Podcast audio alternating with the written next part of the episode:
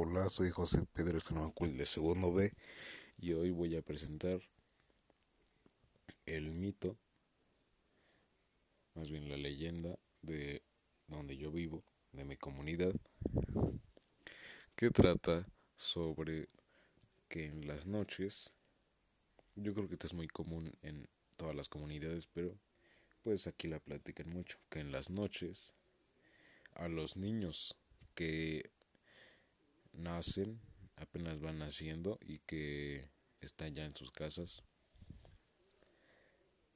y que van a ser malos, llega una bruja.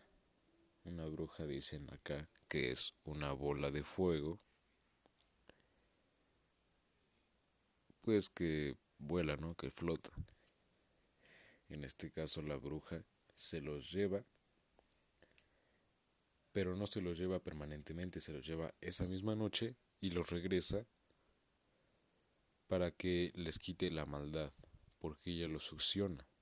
La bruja succiona la maldad de los niños o de los que pueden ser malos los niños. Y eso sucede cuando o lloras mucho o, o tienes vellos en alguna parte de tu cuerpo cuando naces.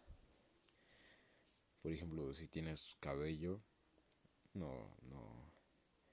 En este caso no es ese caso. Es en otras partes de tu cuerpo. En mi comunidad significa que va a ser una mala persona, un mal comportamiento, no va a trabajar o cosas así.